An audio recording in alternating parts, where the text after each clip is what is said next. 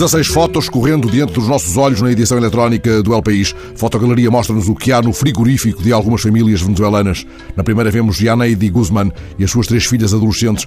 Têm no frigorífico e na despensa o que se conta pelos dedos das mãos. Uma garrafa de óleo, duas bananas, duas cenouras, uma embalagem de peixe, outra de cereais, mais duas, uma de leite, outra de flocos de aveia. Na legenda corre um desabafo de Anaidi. Agora, comer é um luxo. Antes podíamos ganhar algum dinheiro e comprar uma ou outra peça de roupa, agora vai tudo para a comida. E como se vê na sequência de fotos, a comida escasseia. Vivem oito pessoas em casa de Ricardo Mendes. Contei outras tantas embalagens, talvez de farinha, massa, feijão, dois tomates, três limões, um molho de alho francês. E tal como em casa de Anaidi, o pacote de flocos de aveia, marca Quaker e a garrafa de óleo. Somos uma família grande, cada vez se torna mais difícil comer. Família seguinte, pai, mãe, três filhos, olhar triste. Há de ser uma dor de alma abrir o frigorífico lá de casa. Meio repolho, uma alface, três pepinos, um tomate, um pacote de esparguete, marca Fiorentina. Terá algum efeito publicitário a marca de um produto nas dispensas vazias das casas onde se saltam refeições?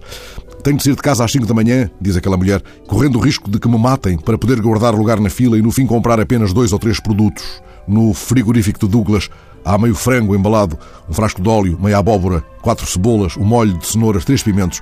Se almoçamos, não jantamos. Se jantamos, não tomamos o pequeno almoço. A embalagem de esparguete da despensa de Mirella Rivero não é da marca Fiorentina, mas de uma outra marca, Capri.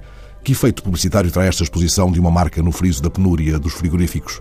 No frigorífico de Mirella há cinco ovos, um recipiente com quatro ou cinco pimentos. Mirella explica desayuno, ou uma arepa, ou um tamal, para poder comer pelo menos duas vezes por dia. A família de António dispõe de uma embalagem de arroz Gran Marques, outra de arroz Alba, cinco ovos, duas embalagens de pão de forma, três hambúrgueres, meio frango, seis garrafas de óleo, cinco ou seis pimentos, outras tantas cebolas. Estamos a comer menos, temos de apertar o cinto. Dantes tínhamos o frigorífico cheio. Siliberto e Consuelo três embalagens de pão de forma, duas de esparguete ronco, flocos de aveia Quaker e aquilo há de ser meio frango. Dantes podíamos comprar qualquer coisa, disse Liberto, agora só o que nos vendem. Há cinco bananas no frigorífico da Lida, meio frango, um frasco de óleo, duas pequenas embalagens de não se percebe o quê, já abertas, presas por uma mola. Com o dinheiro que antes gastávamos em pequeno almoço, almoço e jantar, agora pagamos apenas o pequeno almoço.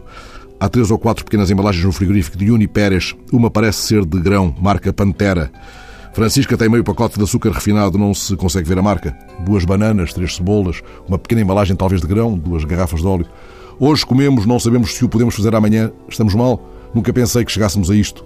Comparado com o de Francisca, o frigorífico de Mário e Carmen é uma mesa de Natal. Tem tomates e batatas, quatro ou cinco embalagens já encetadas de produtos que não consigo identificar. Grão da marca Gabi. O esparguete é mimesa. Talvez umas oito, nove embalagens. Num outro frigorífico há arroz Mary, pepinos, pimentos, seis frascos de óleo, sal refinado, marca Mero. Há 15 dias que comemos pão com queijo ou arepa com queijo. Não encontramos outro tipo de comida, ou a que encontramos é-nos inacessível. E Vitória, agora já não comemos três vezes ao dia. E Rosa, se temos farinha de arroz, comemos arepas todo o dia.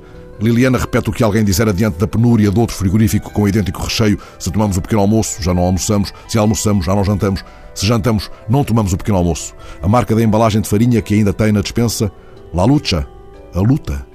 Faz sentido, quando lutar e comer são farinha do mesmo saco.